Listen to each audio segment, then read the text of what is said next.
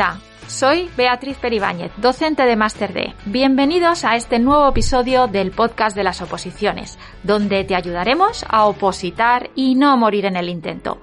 Un espacio semanal en el que hablamos con expertos de las oposiciones sobre requisitos, planificación, tipos de examen o habilidades. Hoy tenemos en nuestros micrófonos a Michel Suñén y no viene solo, le acompaña una figura bastante clásica del que está considerado uno de los tres mejores oradores de la historia, Demóstenes.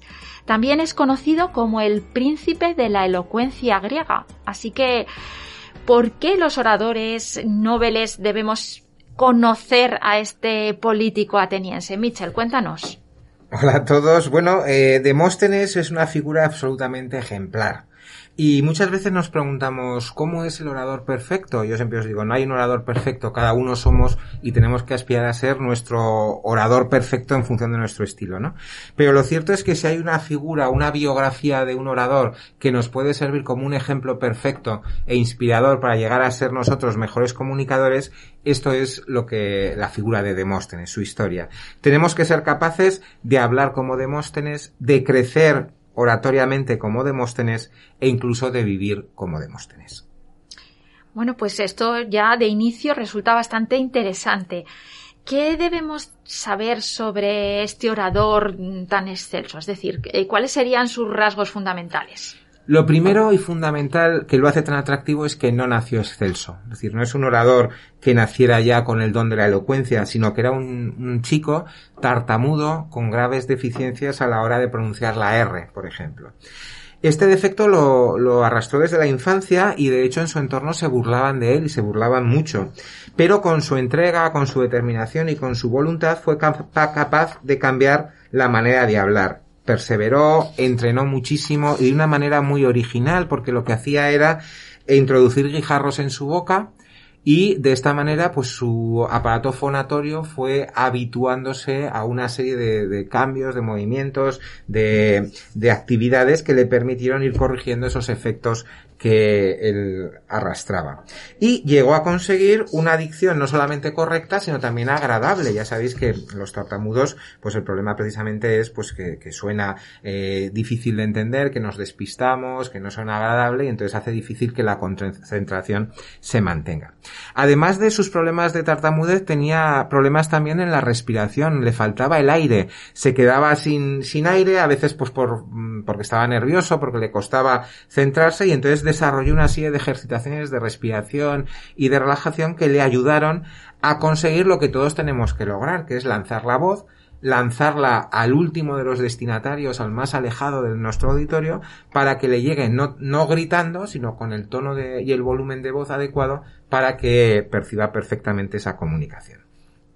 Y además, un tercer hándicap con el que se encontraba es que tenía tendencia a utilizar frases largas y difíciles de entender, que era lo que ya faltaba. Si además se atascaba al hablar y encima pues se entrecortaba por la falta de oxígeno, pues eh, que las frases fueran largas y, densas, pues todavía complicaba más su, su, elocución.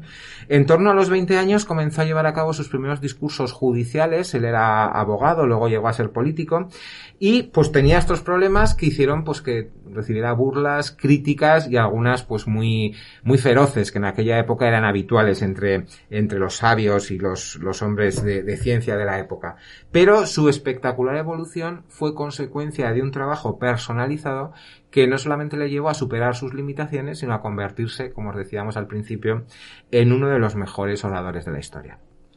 Bueno, estas técnicas de entrenamiento que, ejercía, la verdad es que resultan muy interesantes. Si nuestros oyentes nos están escuchando, bueno, pese a que no tengan eh, en concreto esas dificultades, seguro que hay algunos detalles que podemos tomarlos como referencia y, copiar de este orador que más que menos necesitamos incorporar eh, técnicas de entrenamiento concretas para desarrollar nuestras potencialidades o para compensar nuestras carencias como oradores. Entonces sí que es verdad que la primera lección que podemos sacar de Demóstenes es que esa creatividad que yo os animo siempre a aplicar a vuestros discursos a la hora de crearlos y a la hora de contarlos, también la podemos aprovechar para entrenar y para sacar el máximo partido a, nuestras habilidades o, compensar nuestras carencias. Por ejemplo, él entrenaba en una habitación subterránea. ¿Para qué? Para estar aislado de los demás, para evitar que los comentarios o las miradas o las circunstancias del entorno le pudieran afectar a esa determinación que tenía de esforzarse al máximo. En vuestro caso, pues es verdad que muchas veces eh, igual que es necesario hacer un entrenamiento público, pues para desarrollar vuestro templar nervios o saber dirigiros al público, ganar experiencia en la acción oratoria, pues a veces conviene hacer ejercicios em, a puerta cerrada, sin que nadie os interrumpa, sin que nadie os escuche, porque os vais a sentir más cómodos en esa soledad o en esa intimidad para enfrentaros a vuestras carencias. También es verdad que, como os decía antes, pues se metía piedras en la boca para, para recitar versos y de esta manera mejorar su, su dicción o su pronunciación. Yo lo de las piedras a día de hoy no os lo recomiendo, pero sí que un ejercicio que es igualmente eh, eficaz es eh, masticar manzana os metéis un trocito de manzana en la boca, lo masticáis y tratáis de pronunciar eh, esos versos o esas frases que consideréis, sobre todo haciendo hincapié en aquellos sonidos que tengáis más problema, y es una forma de forzar a vuestro aparato fonatorio a dar el máximo y cuando en circunstancias normales tengáis que pronunciar esos oídos, pues poquito a poco con práctica iréis mejorando. También Demóstenes se colocaba en la orilla del mar para lanzar la voz a, través de, por encima de las olas, por decirlo de alguna manera. Es lo que os decía antes de, de llegar al último orador de la auditorio. No es una cuestión de gritar, ahí nos, nos equivocamos, es una cuestión de llevar bien la respiración, de, de pronunciar con, con fuerza, eh, con el oxígeno suficiente para lanzar la voz y al mismo tiempo con la determinación y el ánimo de, de llegar al final. Eso es suficiente para conseguirlo. Muchas veces me encuentro con, con, oradores que tienen problemas pues de timidez o de falta de seguridad y hablan tan bajito que el, el, orador, el auditorio no los escucha. Y, y, muchas veces es simplemente una cuestión de, de, posición de la corporal. Como ellos están retraídos y no tienen el ánimo de comunicar o la seguridad de llegar al público, pues bajan la cabeza su voz, en vez de ir hacia el micrófono o hacia el auditorio, va hacia la mesa que tienen delante o hacia los pies, y entonces es imposible que lleguen los sonidos en condiciones óptimas. Basta con erguir la cabeza, y eso es consecuencia no tanto de un cambio posicional como de un cambio de mentalidad, decir, oye, yo soy un experto en la materia, quiero hacer esto bien, me voy a esforzar por lanzar la voz, y entonces consigues ya llegar en mejores condiciones, y con el entrenamiento de respiración que os decía, pues acabas lanzando la voz de manera potente. Y eh, esto también nos lo contaba Demóstenes con su experiencia. Él ante el mar no se limitaba a lanzar la voz, sino que también gestualizaba. ¿Por qué? Porque ese ánimo corporal, ese vivir el discurso a través del lenguaje corporal, hace que nos activemos mucho más y nos sintamos más protagonistas y más seguros a la hora de comunicar con eficacia. Por último, el tercer problema que tenía, que os he comentado antes, de las frases largas y difíciles de entender, pues lo que hizo fue estudiar, leer y escuchar buenos discursos, familiarizarse con ellos y poquito a poco ir incorporando esos recursos que encontraba en otros lados y aprovechar la crítica de los que le escuchaban para pulir su estilo y desarrollar un estilo propio que creció gracias a los comentarios negativos y por supuesto también a los positivos de aquellos que le escuchaban por todo lo que nos estás contando de Demóstenes, entendemos que, o podemos concluir, que la dirección en la que se ha dirigido a lo largo de toda su vida es una mejora continuada. Claro, y ese es el objetivo tendencia que nos tenemos que plantear los oradores en cualquier etapa de nuestro de nuestra carrera oratoria, al inicio porque estamos empezando, pero cuando ya tenemos un bagaje, una experiencia, lo hacemos más o menos bien, siempre tenemos que seguir mejorando, pues porque mm, somos perfeccionables y porque a veces también pues nos surgen nuevas carencias que antes no teníamos y tenemos que ir superando.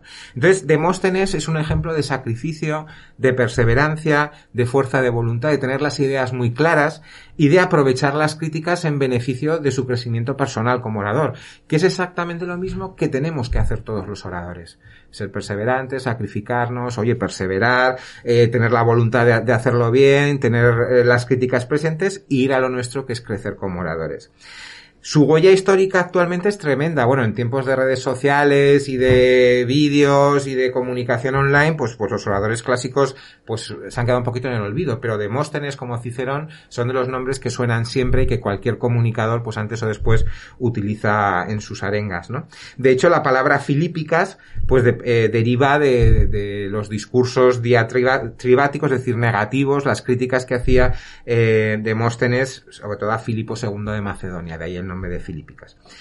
En consecuencia, Demóstenes es para todos nosotros, oradores de hoy y de siempre, un ejemplo a seguir, una referencia de cómo, da igual con qué dones oratorios nos encontremos, somos capaces de convertirnos en oradores eficaces.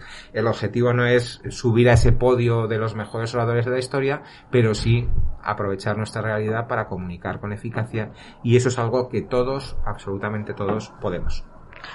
Bueno, pues eh, estoy recapitulando toda la información que nos has dado. Eh, nos has hablado de cómo Demóstenes superó sus dificultades, nos has hablado de cómo eh, tomar las mejores referencias o las claves para, para que nos sirvan para ser un buen orador. Y te voy a formular una pregunta, pero creo que me la contestarás en el siguiente episodio. ¿Realmente existe ese orador perfecto? Pues dejamos la pregunta en el aire y a ver hasta qué punto este ejemplo de Demóstenes, os ayuda también a vosotros a responder esta pregunta de antemano. Luego la respondemos en el próximo podcast. Pero yo creo que algunos de vosotros ya empezaréis a intuir cuál es la respuesta correcta a esta pregunta.